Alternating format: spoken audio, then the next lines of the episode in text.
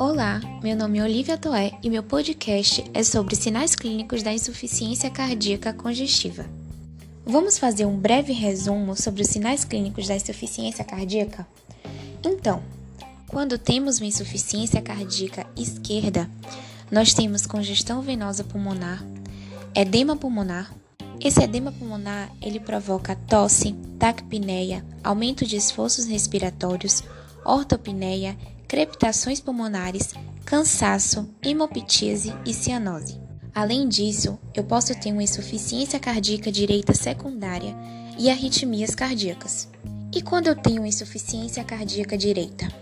Nós temos uma congestão do coração direito, provocando aumento da pressão venosa central e distensão da veia jugular, congestão hepática e esplênica, Podemos ser efusão pleural, provocando aumento do esforço respiratório, ortopneia e cianose.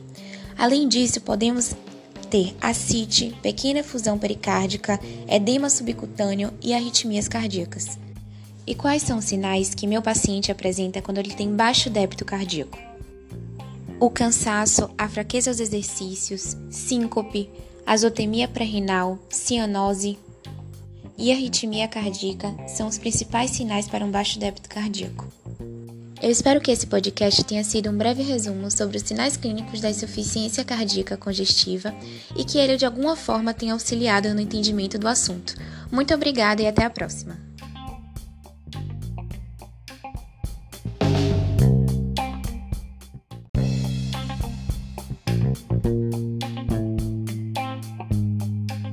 Olá, meu nome é Olivia Toé e meu podcast é sobre sinais clínicos da insuficiência cardíaca congestiva.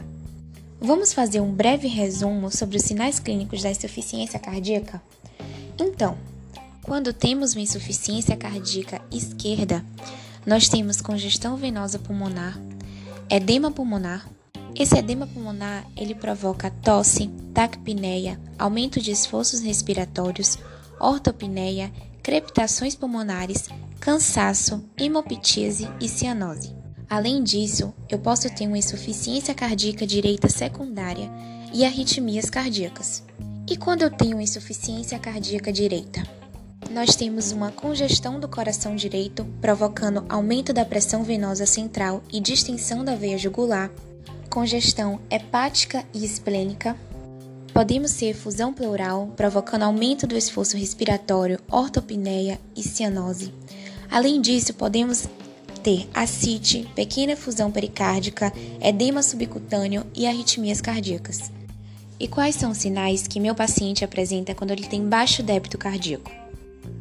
O cansaço, a fraqueza aos exercícios, síncope, azotemia pré-renal, cianose, e arritmia cardíaca são os principais sinais para um baixo débito cardíaco.